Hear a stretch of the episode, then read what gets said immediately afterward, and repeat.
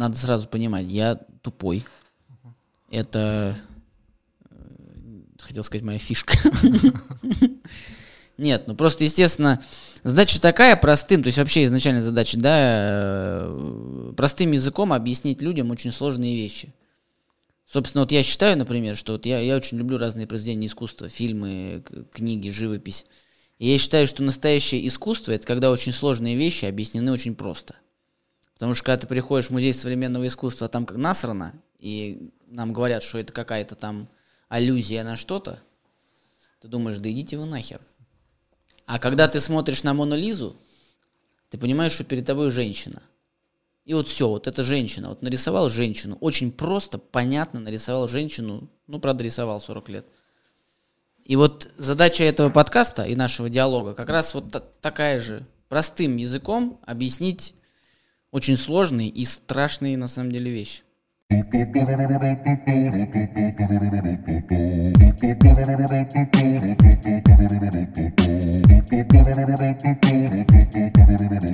Вы же мужчина? Да. Гинеколог? Да. Это как? А почему нет? А почему да? Почему нет? Ну, это же специальность, правда? Да. Ну, почему мы не можем владеть этой специальностью? Специальность такая, тяжелая достаточно физически, а, где надо делать что-то руками, да, то есть, ну, не робкого десятка идут в эту специальность. Алексей Евгеньевич Голубенко, врач-акушер-гинеколог, онколог, хирург высшей квалификационной категории. Обычно женщины. Я, ну, необычно. Как правило. Ну, их много в нашей специальности, да. Больше, Наверное, чем мужчин. Больше, чем мужчин. Вот вы учились там в университете. Да. Потом пошли в, в ординатуру. Да. И выбрали ординатуру сразу, или вот просто вот ко мне до этого приходили врачи, угу. и многие из них говорят, что типа не было места, места в той ординатуре, в которую хотели, и пришлось пойти вот где было. И поэтому вот стали. Вы и прям шли целенаправленно? Так, я вот этот пафос отбросим, да, и, и, и вот как э, себя ведут люди, которые решили стать врачами. Ну, сначала мы как-то там хотим, потом родители говорят, ну давай ты пойдешь, там белые халаты, там все красиво, всегда будешь сыт, в чистенькой одежде, уважаемый человек. Ну и каким-то образом этот ребенок попадает в медицинский институт или там академию, университет, неважно. Он учится, постигает фундаментальные э, дисциплины, которые никакого отношения к лечению людей не имеют. Мы изучаем там жуков, кости, скелеты и так далее, там ну, анатомические подробности – и ближе к третьему-четвертому курсу каждый учащийся в институте, который не вылетел до этого, потому что отсев у нас половина, из тех, кто поступает, заканчивает потом примерно половина, а решает для себя вопрос. Или он лечит лекарствами, или он лечит ножом, скальпелем. Да? А есть еще категория людей, которые никого не лечат, они идут в главные врачи, но это отдельная каста – а, они уважаемые люди, это тоже определенное искусство, там быть главным врачом. Вот я тоже, как все, стал для себя решать, что я, наверное, не тот человек, который будет лечить таблетками, мне надо что-то вот обязательно оперировать. И потом я стал выбирать вид хирургии, который мне понравится. И все конкретно. Взял травматологию, какие-то плоскогубцы, ключи, болты, гайки, гипсы. Ну, это вот в моем понятии не та хирургия, которая для меня – так вот я стал выбирать, выбирать, выбирать, и больше всего мне понравилась гинекологическая хирургия. Поэтому пошел.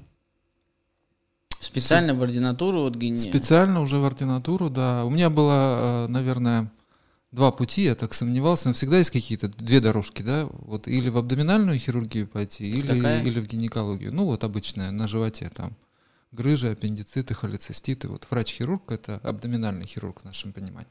Потому что она так разделилась. Еще в начале века и гинекологи не оперировали, это все делали хирурги, а потом уже как-то это стало все вычленяться отдельно. Поэтому пошел. И сколько и уже жалею. в этой профессии? Ну, если с ординатурой, то с 98 -го года, вот сколько, 22, 24, да. А вы еще онколог?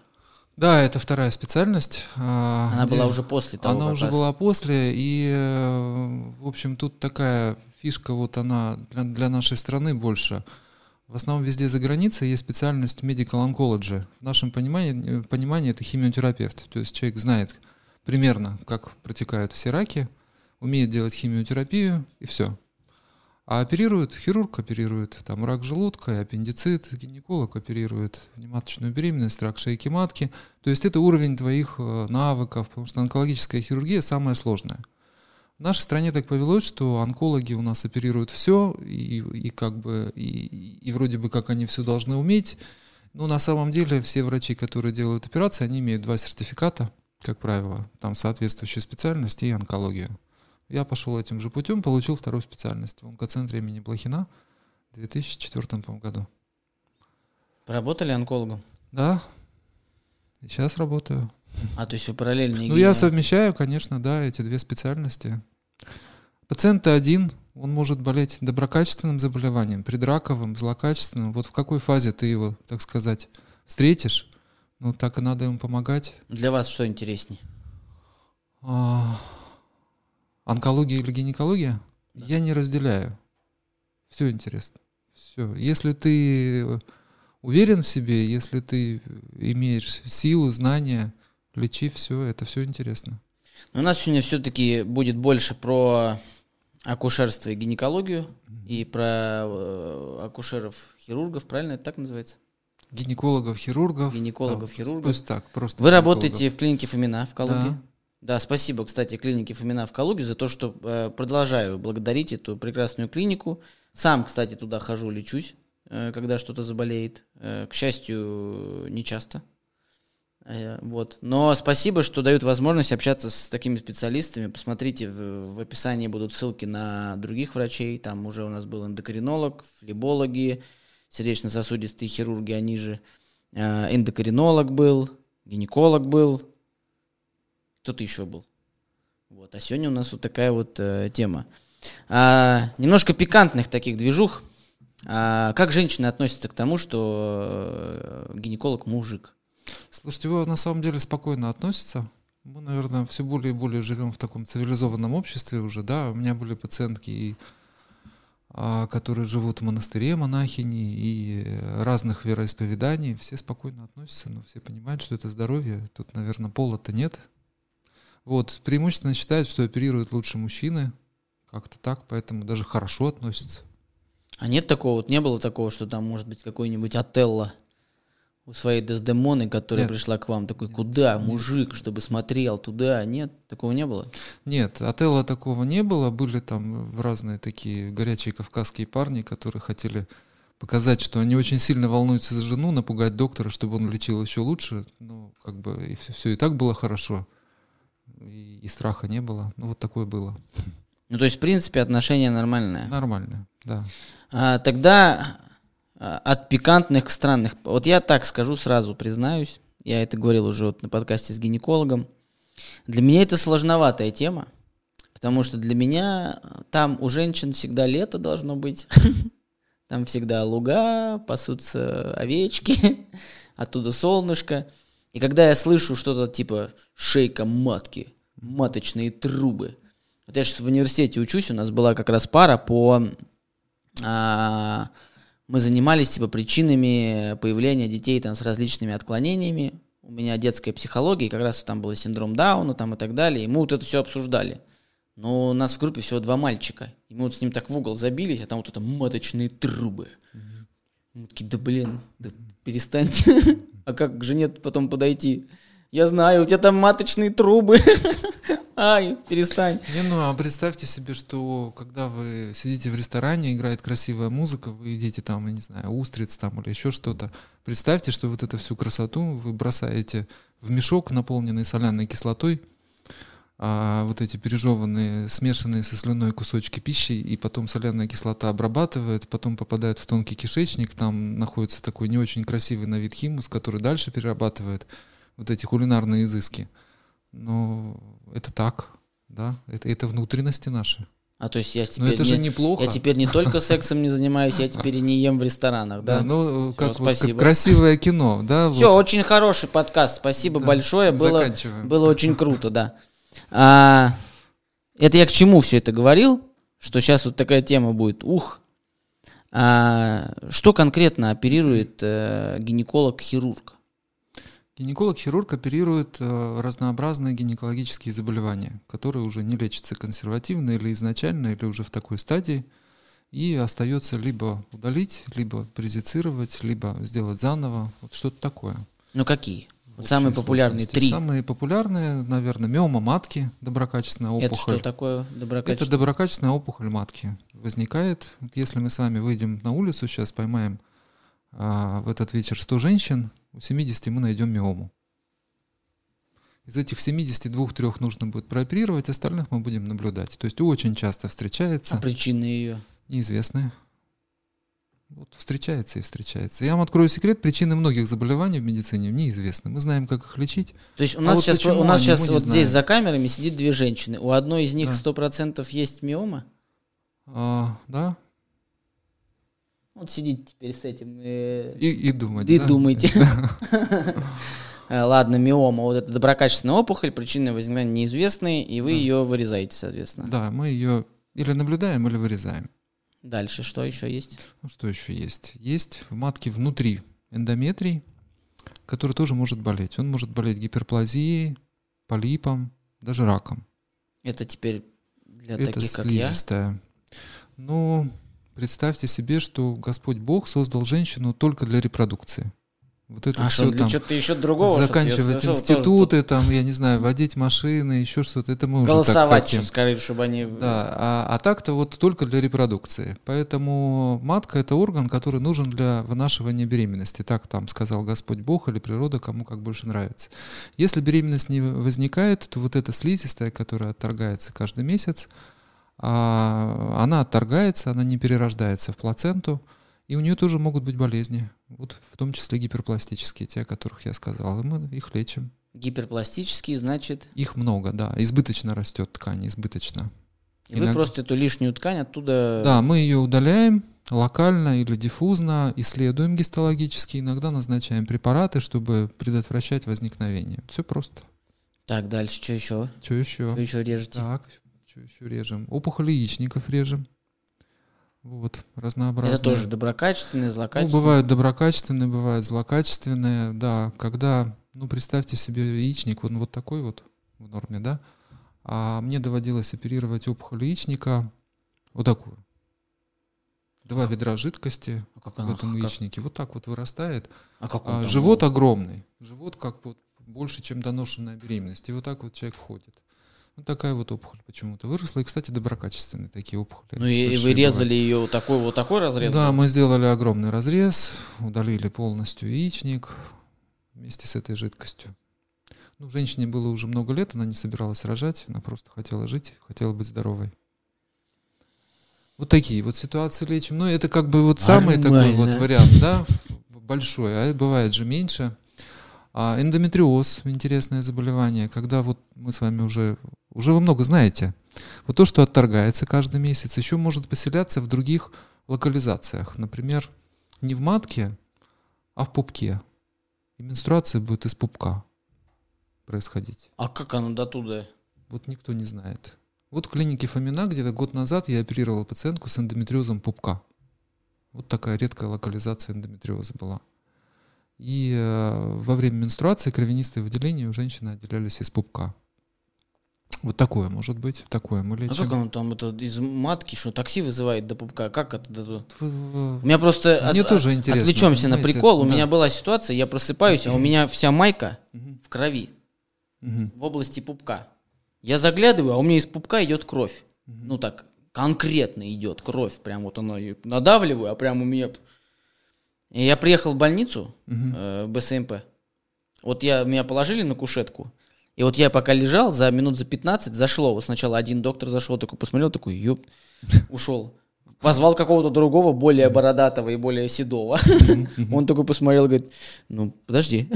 Они опять ушли, зашли втроем, уже прям очень бородатый и очень седой, и такой, мужики, а я не знаю, что это такое.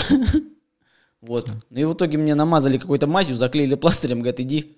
И все. И все. И неизвестно, что. Вообще непонятно. Это какая-то была. Я говорю, может, я там как замироточил, как, ну, не знаю, что-то, может, это какой-то... Ну да, вот хорошее слово мироточил. Да. Но у мужчин не бывает эндометриоза. То есть Все, это я- был я не вам не эндометриоз. Я, Да, я, я, не уже здесь. счастлив. А, вот оперируете же а часто? Оперирую? Да. Часто. А кто-то умирал? Из тех, кого я оперировал? Да. от моих рук нет. От чего умирали? То есть, типа, это не я. Её А, так обсыпали не, крэком и убежали, и полицию ну вызвали. не крэком. Ну, бывают же разные ситуации. Бывает там сепсис, операции, да, то есть люди-то умирают от сепсиса. Это когда что-то оставили? Тяжелые ситуации. Не, не- не что-то оставили. То есть там было гнойно-воспалительное заболевание, оно настолько выражено, что сама по себе операция уже не может остановить ту катастрофу в организме, которая возникает. Вот эти процессы сильнее. Человек может погибнуть. да. То есть у вас на операционном столе не было никогда? И вообще, в принципе, гинекологически, получается, эти операции достаточно безопасная история. Именно вот с точки зрения, если там это не какая-то там злокачественная Знаете, опухоль. мне вот там. очень хочется сказать, что это такая безопасная история, а каждой пациентке, которая идет ко мне на операцию, с каждой я разговариваю и говорю, безопасных операций не бывает. И это опасно, это риск. Вы должны понимать, что это риск. Но когда человек идет на плановую операцию или на экстренную, он для себя решает вместе с хирургом, который его оперирует, один вопрос. Есть проблема, не решается таблетками, капельницами, уколами, решается операцией. Рискнуть, решить проблему, жить спокойно, здоровым человеком или не рисковать, бояться умереть от этой проблемы там когда-нибудь или очень долго страдать. Поэтому безопасных операций не бывает никогда и нигде. Это всегда риск. В современных условиях риск минимизируется, он существует. Чем круче болезнь, тем риск больше. А, как много заболеваний, с которыми приходят женщины, требуют именно не консервативного лечения, а операционного вот этого вмешательства? Ну, э, Если вот просто вот соотнести. Да, ну, наверное, э, вы же уже с гинекологами общались. Гинекологи Да. тоже разные. Одни делают операции, другие не делают. Вот к тем, кто не делает, к ним идут там определенного рода э, пациенты. Тем, кто делает, там выборка как бы, да, те, ко- которым нужна операция, они больше идут к тем, кто их делает. Ну, наверное, из моего такого, если общий прием взять, ну, общий-общий, один из десяти нужно оперировать. Это уже запущенный случай, либо вы такие... Ну, он не запущен, он требует операции, требует. То есть по-другому не лечится. Какой-то операции требует. А, вот общался с этими, с сердечно-сосудистыми хирургами, с флебологами, у них там говорят такое, типа, вот эти операции на венах сейчас делаются так, что через полчаса все, ты уже нормальный человек. Гинекологические операции насколько выключают человека из э, его привычной жизни? Ну, смотря какие, ну да, мы тоже шагнули широко, широко-широко вперед, и, и все стало намного проще. Переноситься, я имею в виду, да. Может быть очень сложная операция, требует там куча оборудования, которое может стоить десятки миллионов, но это позволяет вечером встать и ходить. Или утром взять и пойти домой после операции, которая шла там 4 часа. Так можно потом прийти, там снять швы или не снимать, будут внутрикожные швы. Знаете, как э, история такая, первую в мире лапароскопическую холецистектомию, сейчас банальная операция в желчный пузырь. Ну, звучит как Удаляют. что-то не очень банальное. Да, а, ну, везде, везде делают, уже все, уже мало кто там открыто делает эту операцию. Вот хирург первый раз сделал эту операцию, она продолжалась 12 часов, у него отвалилась спина, ему не понравилось, потому что оборудование, там технологии были. Он закончил все-таки эту операцию, плюнул, устал, пришел домой, там, я не знаю, выпил, наверное, коньяку, это был француз, завалился спать, утром проснулся, надо идти к пациенту, который, которому сделал операцию. И э, в конце вот этого дня, когда он эту операцию все-таки сделал, он сказал, что я в жизни никогда больше не буду таким доступом делать эти операции. Вот не надо ничего придумывать, вот разрез и все.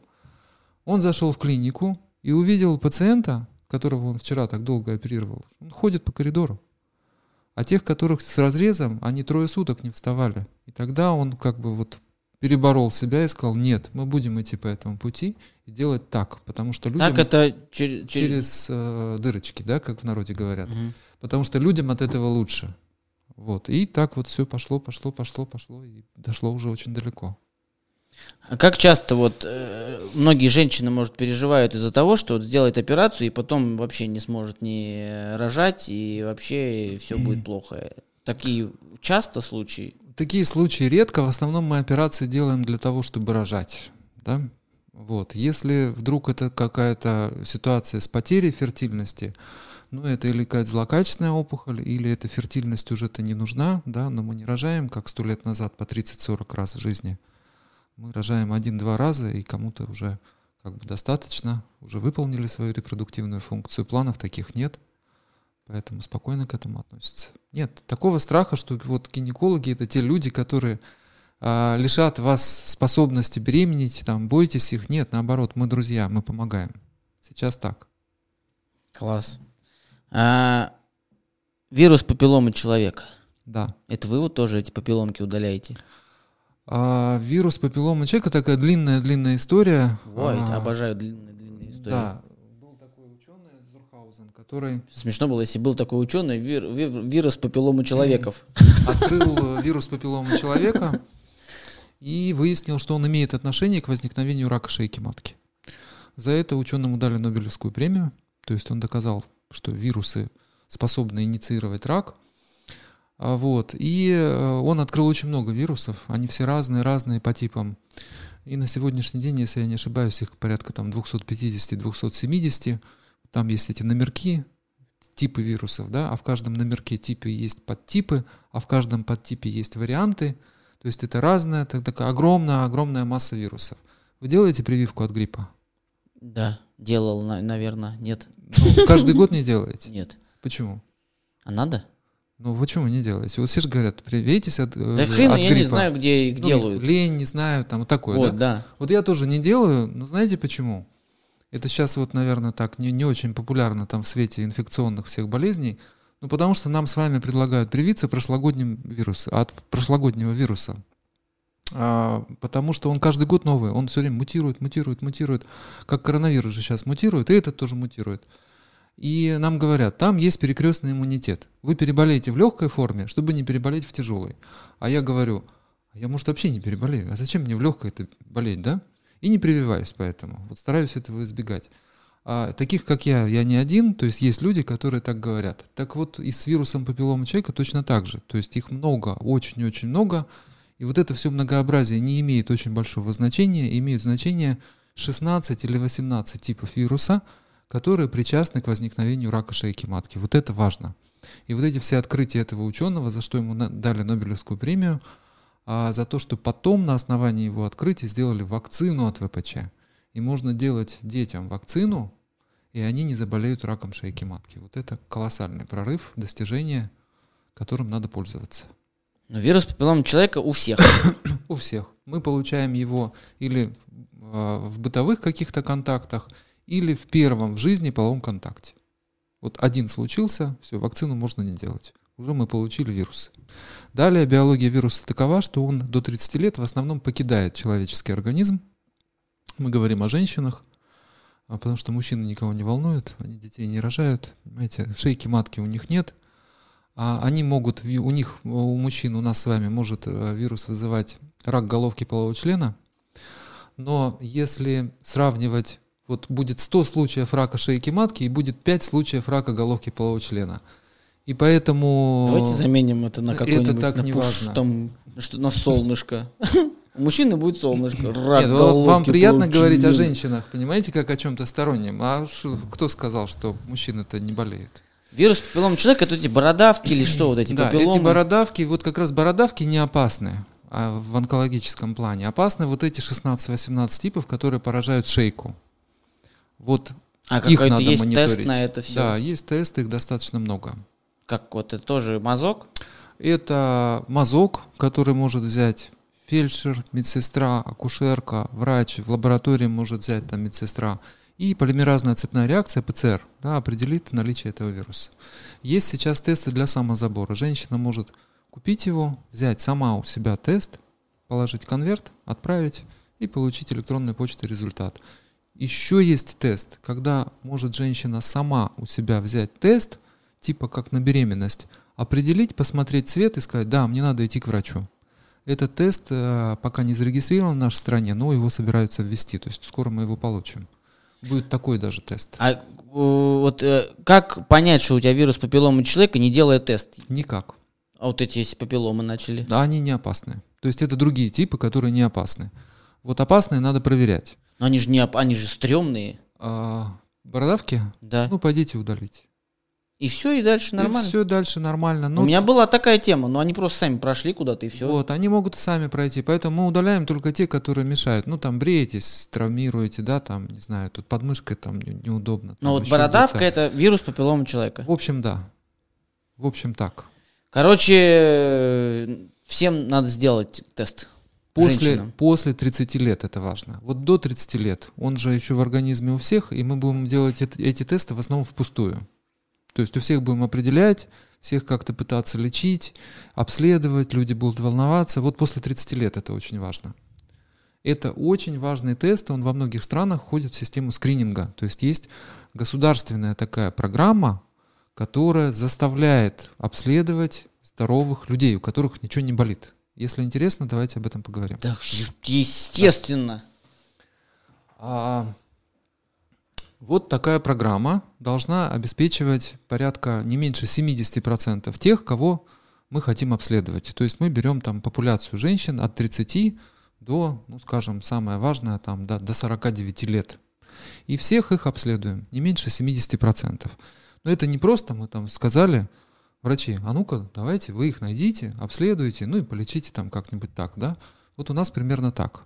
А там, где это серьезно и где э, считают деньги на здравоохранение, там есть специальная программа, которая вычисляет этих женщин, присылает им оповещения на телефон, конверте, по, по почте, там еще что-то, да, и мотивирует прийти на обследование. Потом скрининг это сито, то есть просеивают много-много-много людей здоровых, выявляют те, у которых положительный будет скрининговый тест, и дальше их уже дообследуют. И таким образом находят прежде всего предраки шейки матки, предраки, не раки. Их вылечивают, и люди не заболевают раком. И это во, красота. У нас Нам что такого, так. почему такого нет?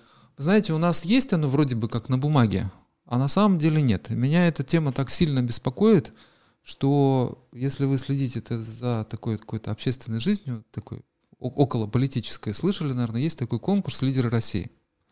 И вот был такой конкурс «Лидеры России. Политика». Вот. Я от Орловской области стал участвовать в этом конкурсе и прошел в полуфинал. Единственный из Орловской области прошел в полуфинал конкурса «Лидеры России. Политика». Это, это сумасшествие, понимаете? То есть я не политик, Да я был участником Да. тоже. Я сдал вот этот, который первый тест, Вы не- прошел, сказал, что я идеально прошел. Мне сказали куда-то ехать в Москву, там я говорю, не, не, ну у вас не нахуй». поехали. Конечно, нет. Вот. А вы бы вопрос мой получали? Мы с вами коллеги. Так вот, я там написал программу, уже там надо было написать, за то, чтобы в России у нас был организованный скрининг рака шейки матки. И там была возможность отправить всем полуфиналистам, там 550 человек. И я всем отправил. И вопрос был такой, что вот так, так, так, такая-то проблема. Если вас изберут депутатом Госдумы, готовы вы поддержать вот программу, чтобы у нас был организованный скрининг рака шейки матки? И мне ответили 300 с чем-то человек. я не отвечал. Вот. а, И так это интересно. То есть там были действующие депутаты Госдумы. На этом конкурсе я встретил прекрасного человека-космонавта Антона Шкаплерова. Мы с ним вот так сидели за столом. Потом, потом он тоже не стал политиком, улетел в космос. Вот он отвечал на этот вопрос. То есть вот эти политики, они все вникли, что такая проблема есть. Они посмотрели международный опыт, они же не могут просто так на конкурсе мне как-то там отписаться, да? Они мне такие ответы подготовили. Вы знаете, я там многого сам не знал вот об, об истории, что мне потом ответили. В чем смысл-то э, вот этого всего сыробора был, что надо ехать куда-то было, и это все не просто так. А я хотел сказать людям, которые будут принимать решения о финансировании здравоохранения нашей стране, вообще там о здоровом образе жизни, чтобы они на это обратили внимание. Я прекрасно понимаю, что они сами не будут это инициировать, но они должны об этом знать. Почему так? Потому что у нас ежегодно выявляется где-то 17-18 тысяч случаев рака шейки матки в России в год. Из них 30-33% в запущенной стадии. Это означает, что в течение первого года после выявления этой опухоли у нас погибает порядка 5,5-6 тысяч женщин. И если принять во внимание, что рак шейки матки это самый молодой рак, да, из всех, из рака эндометрия, рака яичников, рака вульвы, самый молодой, мы теряем молодых женщин, которые могли сдать вот этот тест, пройти кульпоскопию, вылечить предрак и не заболеть. Понимаете? И они были бы с нами, и они рожали бы нам детей. А, Три недели назад я оперировал Петербурге пациентку из Обнинска. Ей 36 лет. У нее есть один ребенок, но больше не будет. Там уже вот как бы такой инвазивный рак шейки матки. Все, вот, вот этот скрининг мимо нее. лечение предрака мимо нее. Она обычный человек такой же, как и мы с вами. Она работает, вот у нее есть семья, она там ну, в меру сил там заботится о своем здоровье. Почему государство ее не, не, не сподвигло, чтобы она пришла на это обследование? Почему у нас нет такой системы? Так вот, и э, по, по этому конкурсу у нас была такая конференция, там каждый год они проводятся в Москве в центре Кулакова по онкогинекологии. Я там делал доклад. Скрининг рака шейки матки в России. Точка. Что думают политики? Я все посчитал, обобщил, что мне политики ответили. И взял еще такую штуку интересную. Сейчас Всемирная организация здравоохранения объявила глобальную стратегию по искоренению рака шейки матки во всем мире. До 2030 года, значит, вот об этом широко говорят, все все, ну, как бы популяризируют. И э, на сайте ВОЗ сейчас в открытом доступе вы можете зайти. Есть каждая страна мира, и там написано, там, например, Уганда, медицины нет, там скрининга нет, там один врач на там, 500 тысяч человек, ну я так утрирую, да, и там, например, Россия, Финляндия, там в, в, любую страну, А4 листочек, и все четко, все показатели написаны. Я взял четыре страны. Киргизию, Таджикистан, Россию и Финляндию. Киргизия, Таджикистан все плохо, уровень жизни очень низкий, медицина советская развалилась, там доступа к здравоохранению не очень-то есть, показатели соответствующие. Смотрим Россию и Финляндию. Мы граничим.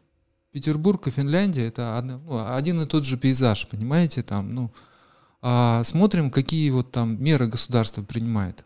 Я смотрю, там цитологический скрининг, да, это, да, это, да. У нас одинаковые меры, которые заявляет а, наша страна, что мы делаем для населения, как и Финляндия.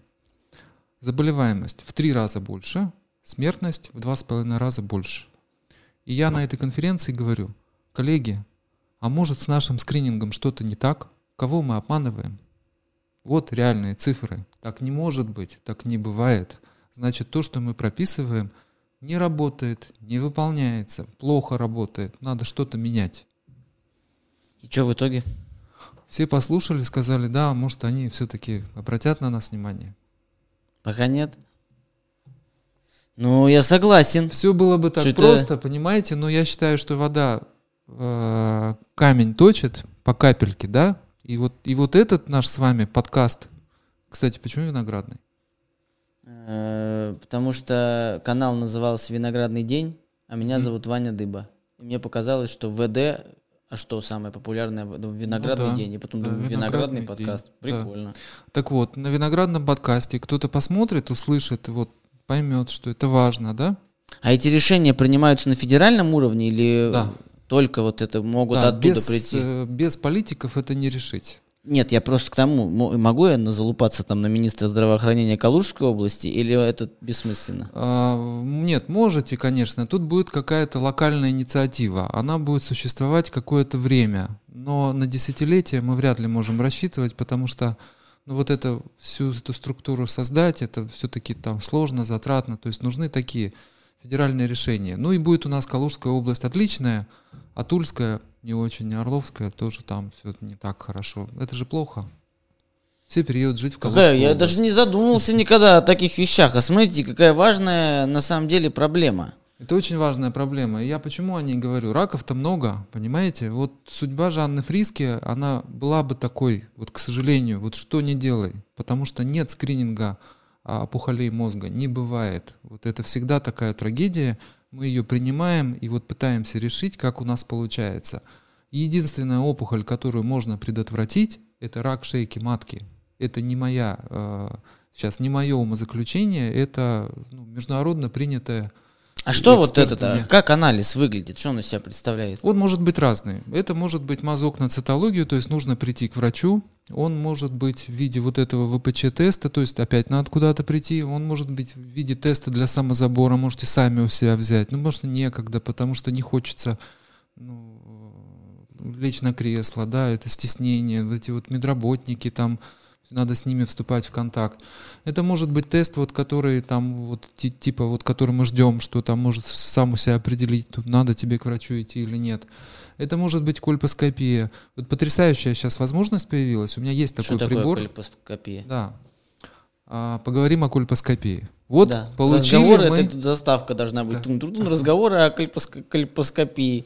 получили мы с вами положительный тест, да, вот этот скрининговый. Ну, Положительно например, это что значит? вот обследовали всех и выяснили, что есть женщина, и у нее вот этот ВПЧ после 30 лет положительный. О чем это говорит? Что у нее может быть предраковое заболевание шейки матки. Что делать дальше? Надо же искать, вот что тест это все просто нам говорит, вот у этого человека есть риск. Дальше проводится уточняющая диагностика. Уточняющая диагностика – это кольпоскопия. То есть есть доктор, который владеет этой методикой. У него есть такой прибор, который а, ну, весит в среднем там килограмм 100-150. Вот Такая массивная такой штатив, на нем линзы и свет, по сути, и все. И мы а, фокусируем шейку на расстоянии порядка 22 сантиметров и получаем ее изображение в 16, 20, 22, 23 раза приближаем. Наносим специальные растворы, чтобы выявить патологические эпителии.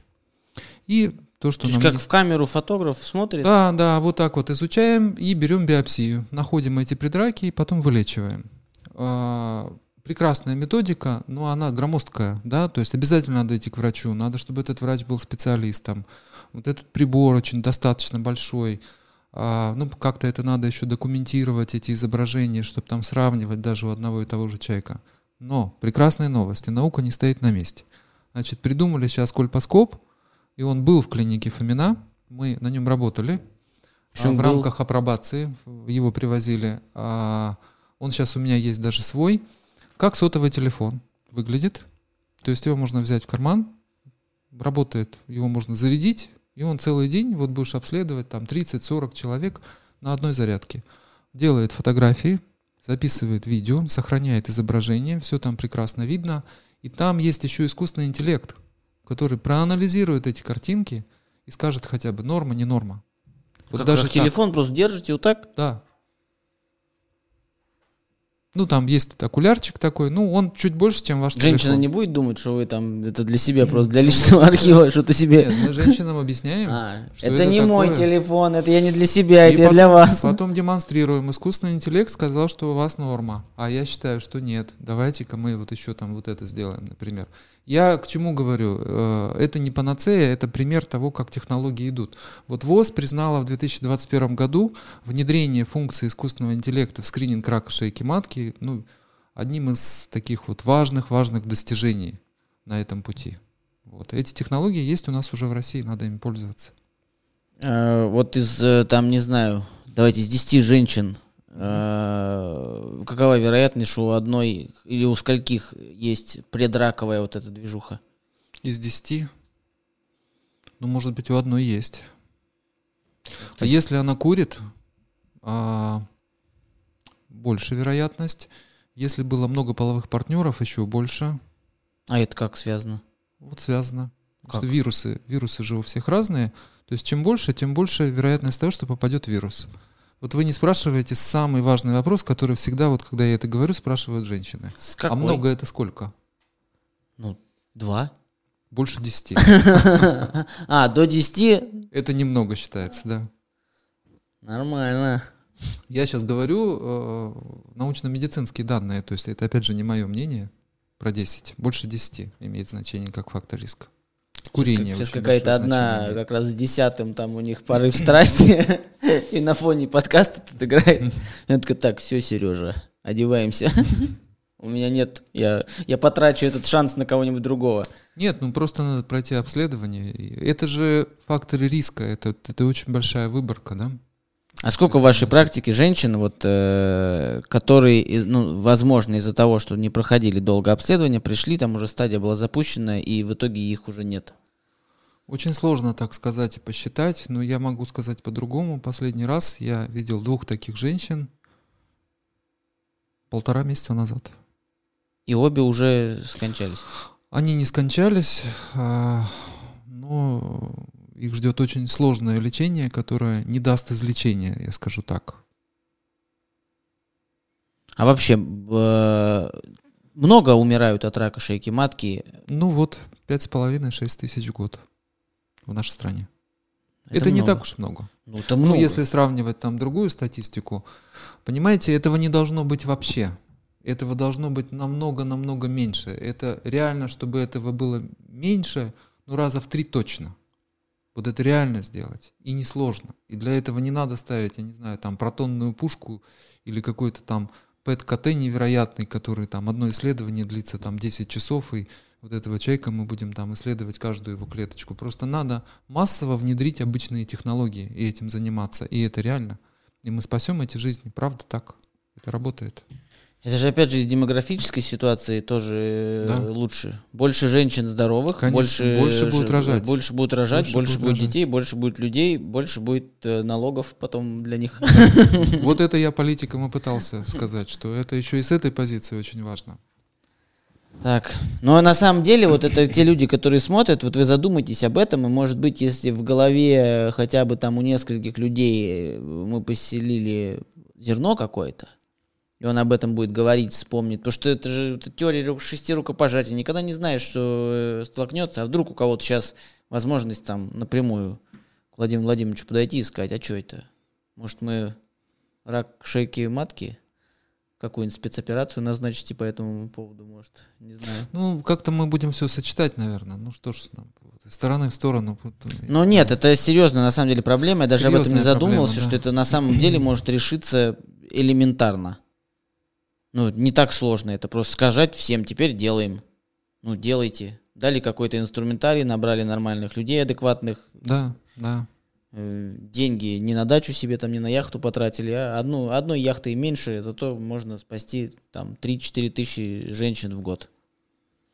Это прикольно. Так, у меня здесь написано такая штука. Лапароскопический секляж. Да. Что это такое? Это опять вот про, про то, что мы говорили. А, ну вот Сдали тест. А, СТАП. За, за эту вот эту сложное название лапароскопический секляж вы получили премию в области перинатальной медицины «Первые лица» в, в номинации «Открытие года». Да. Более того, вы один из немногих хирург, гинекологов в России, который проводит эту операцию, а в Калужской области вообще единственный. Ну-ка, нахрен. Все. Вот что за операция? Значит, вот нашли мы предрак, да? Потом его полечили. Ну, потом, может быть, оказалось, что это начальная форма рака.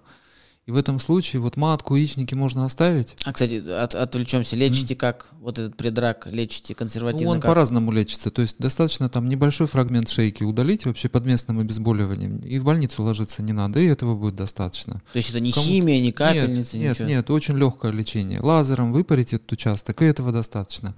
Понаблюдать два года, и все, этот человек здоров, и дальше наблюдается. Ну вот э, бывают ситуации хуже, когда нашли уже на стадии там раннего рака, и всю шейку надо удалить. Ну, представьте себе ситуацию, что 30 лет, детей не было, а тут раз, нашли рак, шейку удалили. Беременность. Шейка нужна, чтобы удерживать беременность. Беременность наступила, выкидыш, второй выкидыш. Почему? Потому что шейки нет. А, она одна. Она одна. Она не вырастает. Как, да, вот ее нет и ничего не удерживает. И в такой ситуации нам надо как-то ставить какую-то преграду. А традиционно акушеры ставят преграду, ну вот когда шейка слабенькая, накладывают швы, там специальные кольца, чтобы поддержать ее. Ну а когда ее нет, это не работает. Поэтому есть операции, когда мы проводим синтетическую ленту из живота, находим там внутри шейку, ее размещаем, завязываем эту ленточку, и когда беременность наступает, она ее прекрасно удерживает. Вот это можно делать путем разреза, а можно путем лапароскопии. Малоинвазивно. Очень эффективно работает. И работает при преждевременных родах. То есть тоже это сейчас большая проблема, а, что есть недоношенные дети, которых потом очень сложно выхаживать, и это тоже плохо лечится. И вот тогда работает технология лапароскопического серкляжа. Это залезаете через? И... Да, входим в брюшную полость, находим шейку, там отделяем сосуды, чтобы их не повредить, не пережать, отсепаровываем мочевой пузырь, потому что там все рядом. И эту ленту так аккуратненько проводим, завязываем. А лента это что? Это как... Мерселен, синтетическая лента. Стяжка. Шириной, да, 5 миллиметров, такая плотная, порвать вот ее руками нельзя.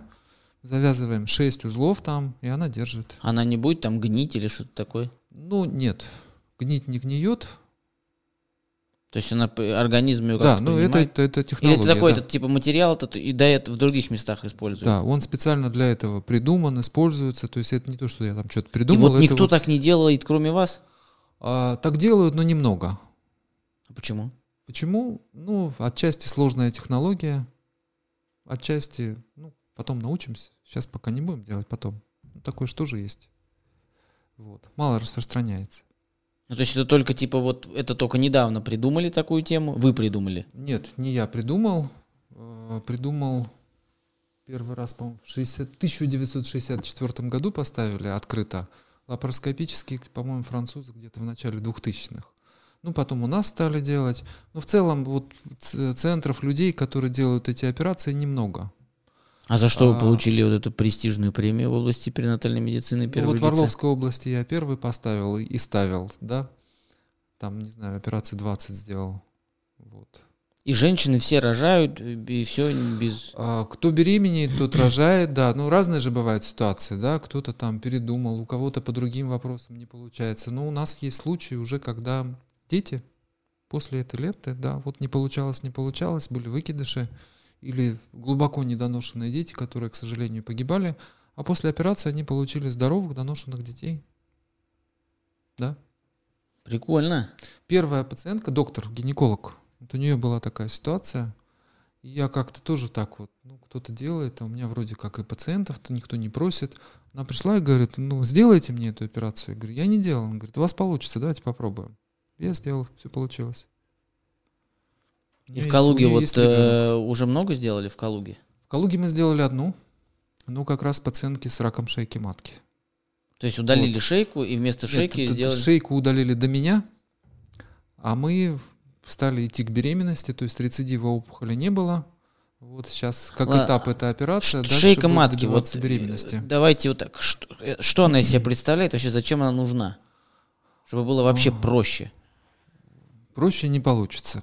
Так, давайте сложнее. Она удерживает беременность, она имеет большое значение для того, чтобы эта беременность наступила. Шейка состоит из двух видов эпителия. Первый такой многослойный плоский, функция защитная, и второй цилиндрический, он вырабатывает слизь. А Это Ну, канал какой-то, да, канал туннель. цервикальный, да. Ну, представьте себе половой контакт. Представил. Да. Вот случился половой контакт, вы себе лежите, ваш партнер половой тоже лежит, а, и представим себе, что этот половой контакт произошел, когда овуляция, то есть когда созрела яйцеклетка. Вот все лежат, и никто не подозревает, что в то время, когда сперма попала во влагалище и там себе прекрасно находится, из шейки а, выделяется, вот так вот стекает специальная слизь, которую шейка вырабатывает. Она вот так стекает свод влагалища, на нее бегом-бегом сперматозоиды садятся, и потом в течение часа шейка вот так обратно раз и в себя, ну что ли, всасывает, да? И вместе с этой слизью сперматозоиды имеют возможность проникнуть дальше.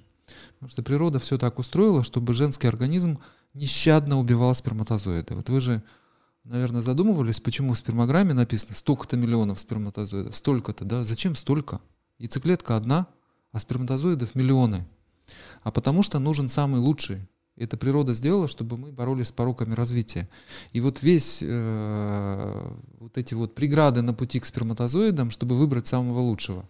Я помню, учился в ординатуре, и тогда стали появляться всякие там европейские, американские мультики по контрацепции.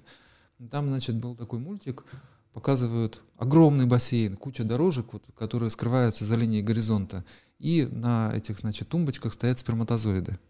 И тут вот свисток, они все прыгают и плывут. По дороге они друг друга топят, бьют, кто-то там утонул, кто-то просто не, смог выдержать этот темп. И тут, значит, самый сильный, самый красивый достигает э, первый э, края этого бассейна, ему сразу там это, венок героя, медаль и подводят к яйцеклетке. То есть этим мультиком хотели показать, что вот эти все слабаки должны умереть, а нам нужен самый лучший генетический материал. Вот шейка, она в том числе делает так, чтобы сперматозоиды проникали и дальше встречались с яйцеклеткой. Не будет шейки, Они не пострадает этот проникнут? механизм. Они как-то проникают, бывает такое, да, но им гораздо сложнее. Потому что без шейки тоже беременеют, бывает такое, А видимо, когда просто- часть остается. Ну, дырочка остается, они, они же хитрые, они же бегают, понимаете, они раз и там, проскочили все-таки. То есть, а вы, э, если нет шейки, не делают вместо нее какой-то искусственный этот канал? А, Чтобы им да вот попроще такой, было. как природа сделала, не сделаешь. Нет. Синтетических шеек не, не придумали. А вот зачем вот возможно. нужна вот это вот этот серкляж, а, чтобы он держал? Только удержать беременность. А как это? Чтобы, то есть он ее как-то он закрывает эту дырочку? Закрывает, да. да. Если, А если- шейка, соответственно, А сперматозоид шейка- попал, и она Да, дверку а, захлопнула. Здоровая шейка закроется сама. Вот больная или не закрывается, или мы ее удалили из-за там рака, да, и ее нет. И поэтому эта функция страдает, и наступает выкидыш. А вот этот серкляж, он Он закрывает... просто механически держит, да. Все просто в медицине. Ну, не совсем просто. Я вот с трудом понял вообще, что это такое. Вот это, блин, подкаст получился прикольный. Вообще, но нет, на самом деле а, приятно что? Что а, есть люди, вот есть там люди, которые, вот как я, например, которые распинаются, типа вот увидели там, вот там кто-то кошек обижает, все, блин, пойду там. А есть люди, которые занимаются своим делом, а, развиваются в этом деле, а, вот выбрали себе вот эту специализацию, и помимо не просто там ходят на работу, а пытаются это дело развить, находят проблемы и пытаются об этих проблемах говорить. Поэтому вот сегодня, э, не в обиду другим врачам будет сказано, но мне подкаст понравился больше всего. Потому что человек еще и думает, э, за это вам огромное спасибо. Не просто вот ходите на работу, получаете зарплату и лечите людей, а еще находите проблемы и пытаетесь эти проблемы решить для того, чтобы по факту себя же лишить работы в какой-то степени. Знаете, а по-другому все происходит. Не я ищу. Ко мне приходят и говорят, вот у меня вот так, ну, помогите. Ты думаешь, вот этого нет, это, ну, может вот это попробовать. Ну вот просит же человек, да, вот, вот надо же ему помочь. И поэтому внедряются эти все новые технологии. Я рад этому подкасту. Мы рассказали о скрининге, мы рассказали о, о вот этой страшной опухоли раки шейки матки. Я вам скажу, почему так вот это меня завело.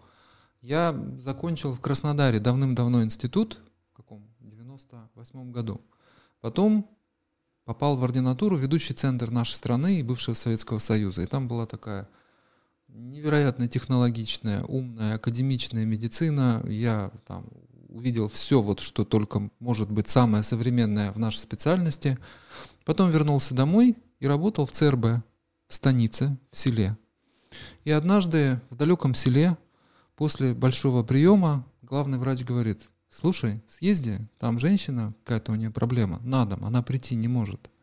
Я увидел первый раз в жизни женщину с запущенным раком шейки матки, ей не было и 40 лет, и э, она умирала одна, никого, к сожалению, с ней не было, какие-то там проблемы в семье, это ужасная картина, понимаете, это истощенный человек, а, который весь э, в зловонных выделениях, он не может себя обслужить. И когда я понял, что вот этого всего могло бы не быть, сдав она какой-то несчастный мазок, и на 3-4 года раньше, просто придя к врачу, она была бы жива, здорова, и вот этого бы не было, понимаете? Вот это до сих пор сидит в голове. И вот это мы все должны объединиться, чтобы этого не было никогда. Это реально сделать, это можно. Круто!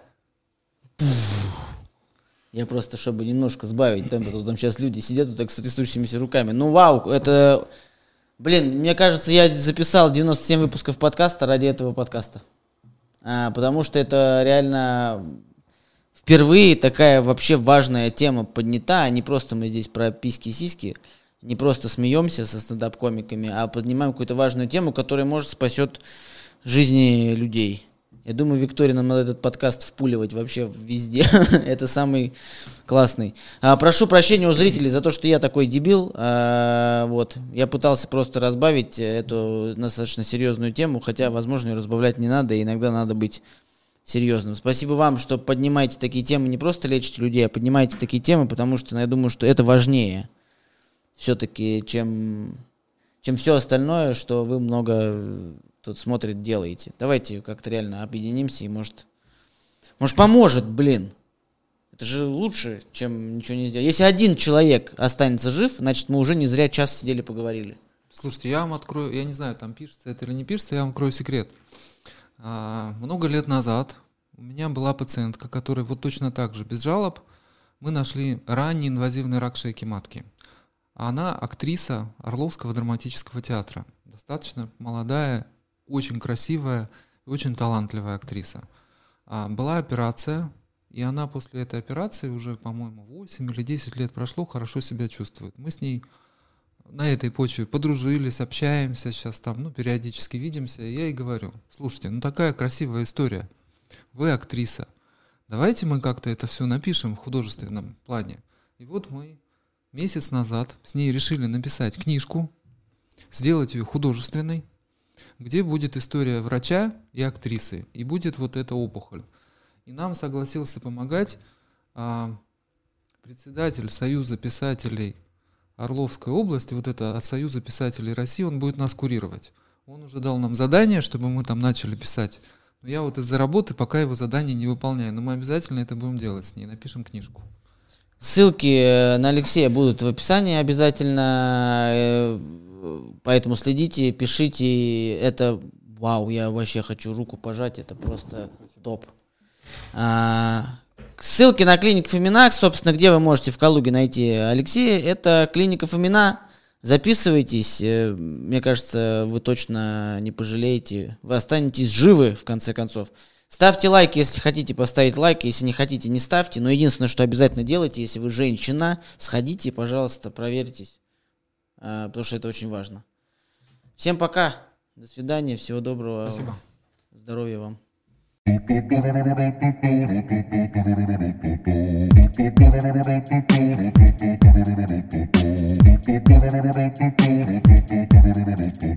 you.